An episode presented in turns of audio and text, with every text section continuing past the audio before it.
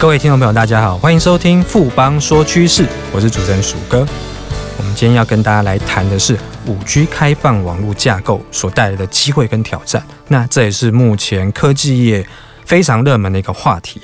我们稍待一下，马上回来。哎，最近五 G 概念股很夯哎，你有没有买啊？我当然是概念股一把抓喽！那么厉害，快教教我啦！富邦世代行动通讯 ETN 连接的指数成分是十档台湾极具五 G 概念的上市股票，而且 ETN 投资门槛低，小额资金就可投资哦。太棒了，我要赶快去买！富贵要人帮，ETN 买富邦。富邦证券指数投资证券基金管会同意生效。微博表示，本指数投资证券绝无风险，投资人交易前应详阅公开说明书。本公司经目的事业主管机关核准之许可证号为一百零七年经管证总字第零零五三号，欢迎回到富邦说趋势。今天很荣幸邀请到富邦投顾的分析师王武胜 Vincent 来和我们介绍五 G 开放网络它的商机，还有它的投资机会。Vincent 好，主哥好，各位听众朋友大家好，我是 Vincent。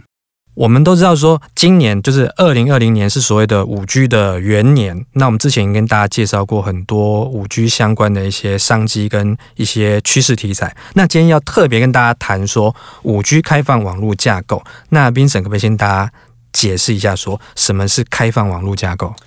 好的，鼠哥，开放网络架构的英文名称叫 Open Rain 哈，那所谓的或者是简称叫 O Rain 啊，当然这大家听到这个名词都觉得说啊，怎么又很复杂？那其实它 Rain 就是一个无线接取网络的 Radio Access Network 这样子的一个缩写。那什么叫做无线接取网络？基本上就是从你的手机到电信业者的那个核心网络，这个中间的这一块扮演桥梁的这个功能的这个部分的话，像基地台呀、无线电设备啊、天线啊这些，哈让整个基地台可以运作这些相关设备，就叫做 RAN，就是所谓的无线接取网络。那 RAN 最早期的时候，它就是一个大盒子啊，这、就是一个一体化的一个架构。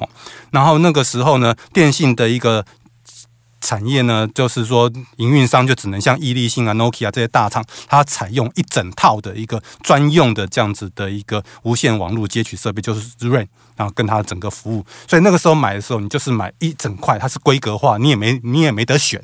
好，那不过到了四 G 的时候呢，慢慢开始了，它有不同的选择，就从一个大盒子。它慢慢开始会称成几个中盒子，慢慢开始称有不同的单元哦，基频啊、射频啊、供电啊、控制啊，它慢慢把一个一个大箱子慢慢拆成几个中的箱子。那这样子来看的话，就是说我慢慢的可以具有选择，说因为可以在各个不同的单元，我可以有一些的调整跟选择。但整体来看的话，它虽然提高了整个部件网络的一些效率，但是呢，整个因为这种都是专有设备。所以坦白来讲，你的选择还是不多。那所以说，在整个成本上来讲，还是非常贵。但是要发展五 G，当然我们之其实五 G 谈过很多了哈。那因为五 G 是属于高频率的讯号，所以它传输的。那个讯号传输距离是比四 G 要来得短的，那所以也就会比较说，它在基地台上面的一个需要更多的基地台来提高它的覆盖率。所以一般来讲的话，大家预预估的话，五 G 时代的基地台密度是四 G 时代的三倍以上。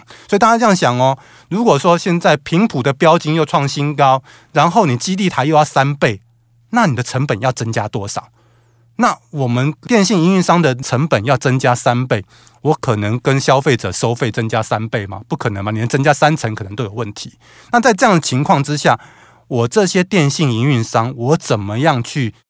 更有效的去建构基地台，然后让整个的一个基地台的这种网络通讯架构的成本让它下滑？那这个电信运营商他就要想办法，所以他第一个想到就是说我占我成本很重的这种无线接取网络这种 RAN 这个部分。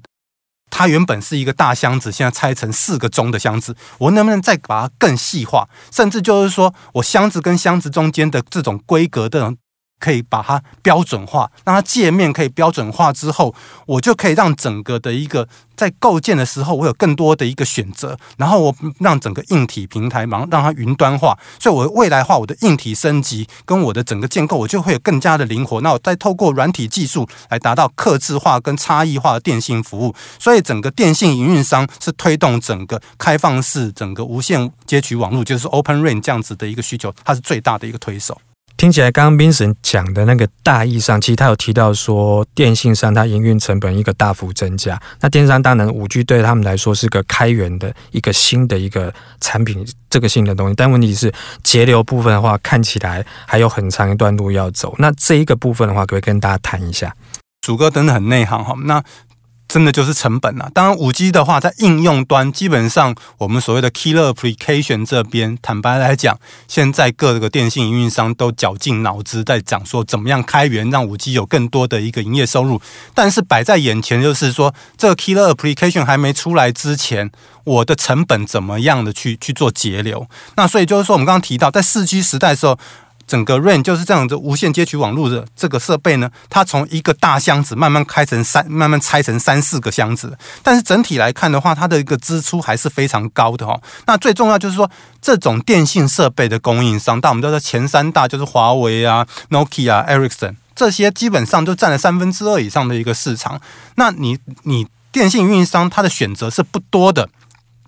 所以，我以前要要买这些基地台的话，我就只能跟这几个厂商去购买。那这几个厂商，他再下给他的 ODM 的厂商来做。那自然来讲说，对我营运商来讲，我的选择少的时候，我的成本相对来讲，我选择也少，那我成本也比较贵。但是在五 G 的时代，因为其实。这些软体的技术跟硬体的技术都一直持续在进步哦，所以目前来讲，电信业者已经可以用一般的叉八六的伺服器或者是工业电脑，搭配具有整个无线讯号基频处理能力的这些软体，来取代说原本贵桑桑的这种机频的这种硬体设备哈。所以这样子一来的话，电信商他在建置网络设备的时候，他就可以不用说受限于说用一个单一电信设备商的一个专用设备，而是可以就变成我用一个一般用的资通讯的硬体的一个这个部分的使用，把它比重提高。那在这样子的情况之下，我不但可以降低我网络的一个架构的一个建置成本，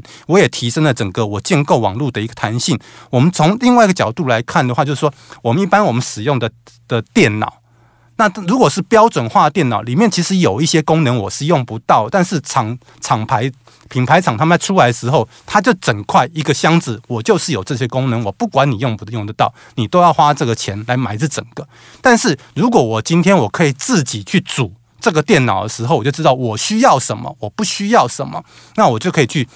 把它组起来，有点像积木拼起来一样。那要拼积木的时候，你的这个界面就要规格化，要标准化。那我想这个部分来讲的话，就是开放性架构的一个最大的这样子的一个方向。那所以就是说，各国的电信运营商就成立了这样子的一个 O-RAN 这样的联盟来来推动开放式架构。其实目前来讲哦，全球已经有二十三个电信业者去做参与了，包含美国前三大电信商 AT&T 啊、Verizon 啊、T-Mobile，然后欧洲的 Vodafone 啊。德国电信跟 Orange，那中国跟日本的前大前三大电信商也都参加了，韩国最大的 SK 电信也参加，东南亚新加坡电信，那台湾的话中华电信也都参加，所以我们可以看到说，整个全球基本上你喊得出来那种大的电信商基本上都已经参与了。那资通讯厂商，我们可以看到硬体厂商、软硬体厂商里面的微软啊、IBM 跟 Dell。然后半导体厂的三星、高通、Intel 跟 ARM，然后连电信设备大厂 Nokia 跟 Ericsson 其实都参加，所以这个影响力大家一听就是说大咖全部都能进来，所以那就透过说推动整个的一个界面的一个标准化，然后让软体开源化，然后最重要硬体变成白牌化，然后网络智慧化这四个方向来实现说整个模组化来组建整个基地台，然后未来的话整个说。你整个界面的话，就是说标准，然后去开放，就是我可以用不同的一个。品牌的设备，我可以去做连接，然后我可以再做使用，然后我可以让云端化，然后我高弹性的客制化，这样子的话，每个电信营运商他就可以透过自己的一个软体的一个技术，然后跟硬体来做搭配，来实现说整个模组化的一个网络，而且那它也可以实现说差异化的一个服务。那这样子的话，自然而然它就可以降低成本，那它也可以就是说有做一些开源这种客制化功能的一个开发。明子这边提到，其实很一个很重要的观念就是说，用积木的概念，就是说，未来的话，可能说我可以用不同的积木去拼成我想要那个形状。就对电信商而言，这是一它它降低成本一个非常好的方式。那也代表说，之后里面有很多不同的零组件，可以由不同的厂商来供应。那这就让我想到说，台湾厂商的一个所谓的白牌商机，因为台湾厂商在硬体这一块，其实做零组件，它是非常强的。那这个机会的话，台湾有机会分分到一杯羹吗？呃，鼠哥很内行哦，那一下就就点到重点，就是所谓的白牌商机。那基本上，Open RAN 就是说开放式架构对台湾而言带来的商机来讲的话，就是所谓的，我们可以举一个例子来讲哈，就是所谓的白牌伺服器。以往的话，整个客户一般的客户要买伺 server 伺服器的话，都是跟这种品牌厂像 IBM 啊、HP 啊、Dell 啊、联想来购买标准化的伺服器。那这些品牌厂在跟 ODM，ODM 就是谁？就台湾的这些硬体大厂啊、EMS 大厂、电子五哥，然后来下单。那可是呢，随着整个云端运算呢，催生了大量的伺服器需求。那像这些 Google 啊、Facebook 这些。大量的这种云端资料中心的业者，他其实需要，他不是要标准化的伺服器，他是要去符合他自己业务需求的伺服器，所以他比较偏向是定制化，而不是标准化，而且是快速交付这样子的一个伺服器。所以呢，他就跳过了品牌厂，直接就是让 ODM 厂商就来下。单白牌伺服器，所以像台湾的 ODM 厂，像广达、鸿海啊、纬颖啊这些，它都因此受惠啦，所以业绩就大好。所以此次的 Open RAN 的带来的商机，基本上也是同样的一个机会。以往来讲啊，台湾的网通厂商也是要出给品牌厂，你要出给易利信，你要出给 Nokia，你要出给 Cisco，甚至你要出给华为，你才能够去享受到这样的订单。可是现在呢，电信运营商如果说我在 Open RAN 的架构之下，我基本上我就跳过你品牌厂。我就可以直接跟这些 ODM 的厂商来采购。那我们再举一个例子来数字给大家听：白牌 server 一看白牌伺服器的一个看起来就已经商机很大，那大家业绩都很好。白牌 server 的平均毛利大概十个 percent，大家知道吗？白牌基地台的平均毛利是多少？四十个 percent。所以大家都知道了。如果说今天如果是在这边一样做到开放，那白牌基地台的那个商机一旦打开。它的一个可以想象的空间是比白牌伺服器更大。那我们再举个例子来讲的话，日本有一个乐天移动，他最近把那个 Lamigo 的那一个直棒买下，就是那个乐天。他在日本，日本已经有有三大电信公司了。他在日本是第四家，他成立整个无线通讯的一个公司哈。那他因为他是一个新进的电信运营商，他宣布就是用 Open RAN 的架构。来做它整个的一个电信营运的方式，那所以因为它是新进的，所以它没有传统电信营运商的包袱，所以它是领先市场，用全 IT 化的方式，而不是用传统的电信商的营运方式，它来建设它的四 G 跟五 G。所以呢，它大量采用整个传统的那个就是一般通用的 IT 技术来架构它的电信基础网络。那比如说它基地台的那种。最基本的那个射频的单元的部分跟核心网络，它是用 Nokia 的，这没错，它还是用电信设备。但是它的其他单元就大量采用广达跟中磊这些硬体设备，也就是它直接找 ODM 厂商做它的硬体设备，再加上说它自己的一些软体的一个技术，所以它就把预估呢，它整个电信网络呢，它可以降低百分之五十的一个四 G 网络的部署成本，那百分之二十到百分之三十的五 G 的网络建设成本。所以如果如果乐天它这一个一移动它这样子的一个营运方式是 work 的话，那我就可以看得出来，那未来电信厂商都会直接跟这资资通讯设备厂商制造者直接去购买设备，而不会说打破说现阶段就国际三大厂这样子寡占垄断这样子的一个局面。所以的话，从这样方式就可以打造说一个有弹性而且价格实惠的一个五 G 网络系统，那也降低了整个网络部件的一个成本压力。听起来的话，Open RAN 应该是一个很明确发展趋趋势嘛。刚刚 Vincent 已经讲得很清楚了。不过我们知道说，大部分新的科技的转型过程当中，应该都会有一些阵痛期啦。那开放的网络架构是不是有一些挑战会面临呢？是，鼠哥。那我想，整个开放架架构的这样子的一个网络的话，我想第一个要去观察就是乐天移动它在日本的一个营运状况。那因为毕竟，如果乐天这个模式可以成功的话，它一定会吸引更多的一个五 G 业者，那特别是有专网需求的这样子的企业来采用。因为我们之前其实有谈到，五 G 有一个部分，除了我们一般消费者之外，对企业这边，它在工业物联网的需求基本上是非常大，所以那部分的话。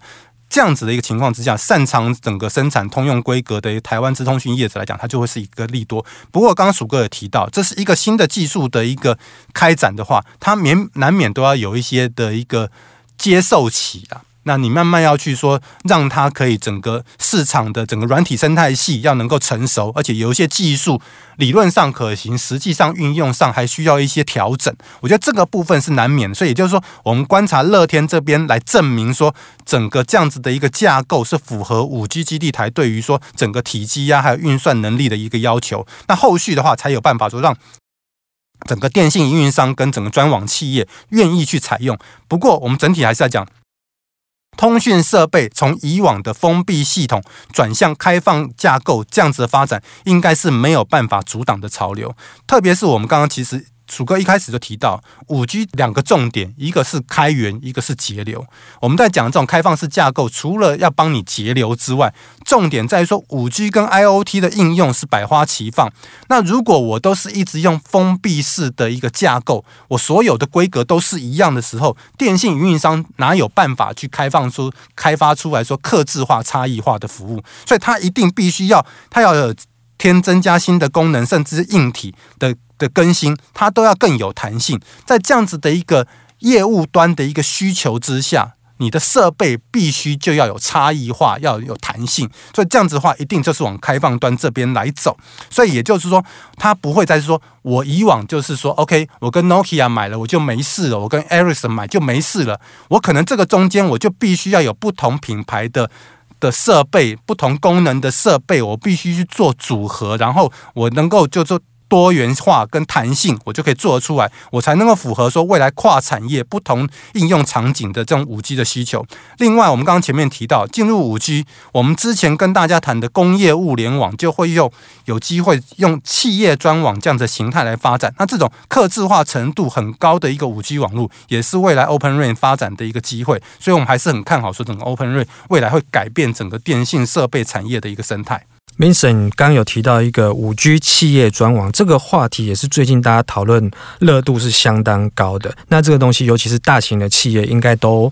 非常的有兴趣，这部分啊可以跟大家谈一下吗？好的，鼠哥，五 G 企业专网就是供企业独立使用，那只能在区域内使用哦。那连接特定的设备，那不是对外连接哦。那对于大型企业来讲，它可以提升整个有效提升整个网络传输品质，那确保整个网络资料安全。那更它更可以依照说整个企业的需求，创造各种专属应用。比如说，大型的制造业者通常厂区范围很大，设备很多，生产数据也很多。那透过整个五 G 专网的应用，它就可以确保它生产效率跟准确性。那台湾在去年是定案的时候，五 G 的专网专频政策，开放四点八到四点九 GHz 的频段给整个企业专网使用。那预估在二零二一年到二零二二年，就是明后年会开放执照申请。那包含像台积电啊、鸿海这些大型科技制造业都有高度的一个兴趣。那因为像大型企业，它业务属性是不同的哈，所以它建构企业专网的目的也不一样，所以客制化的要求会非常的一个高。那再加上说整个制造业对于成本敏感性是非常高的，所以他不会去接受那说你给我一个黑盒子